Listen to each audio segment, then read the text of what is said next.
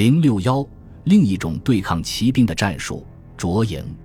东晋南朝步兵对抗北方骑兵的另一种战术，是主动在夜间出击，袭击北军宿营的营垒。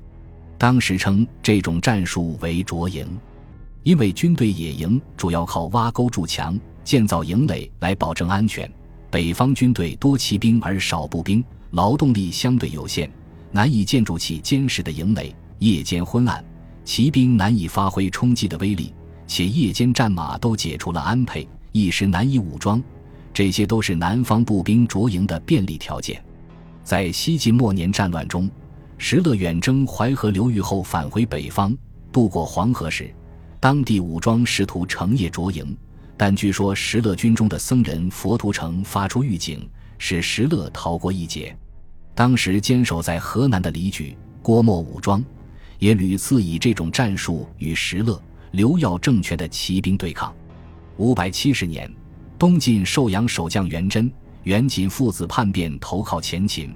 秦军步骑兵二万前往增援，驻扎在寿春城外的八公山及落涧。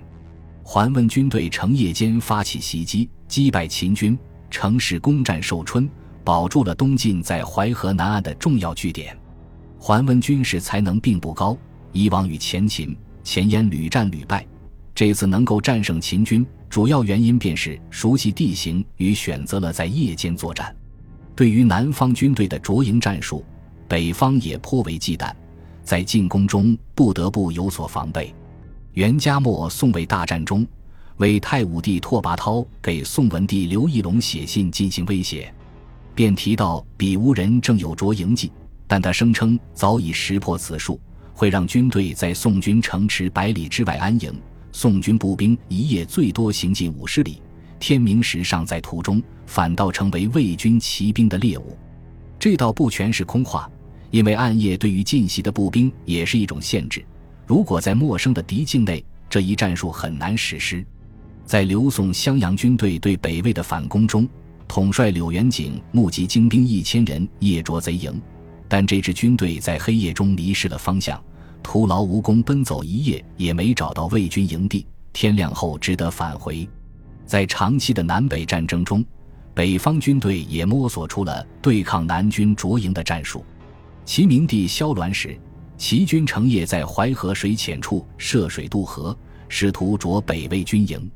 北魏将领傅永良吴楚之兵，好以卓营为事，判断齐军在渡河处一定预设有标识，遂一面巩固营房，一面派人偷渡到南岸，带火种埋伏在深水处的水滨。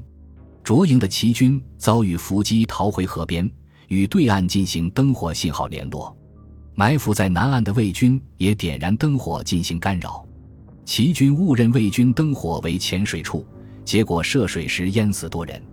这说明，随着北魏政权的中原化，其军队也越来越熟悉步兵战术和南方丛林、水网地区的作战环境，南方一些传统战术逐渐失效。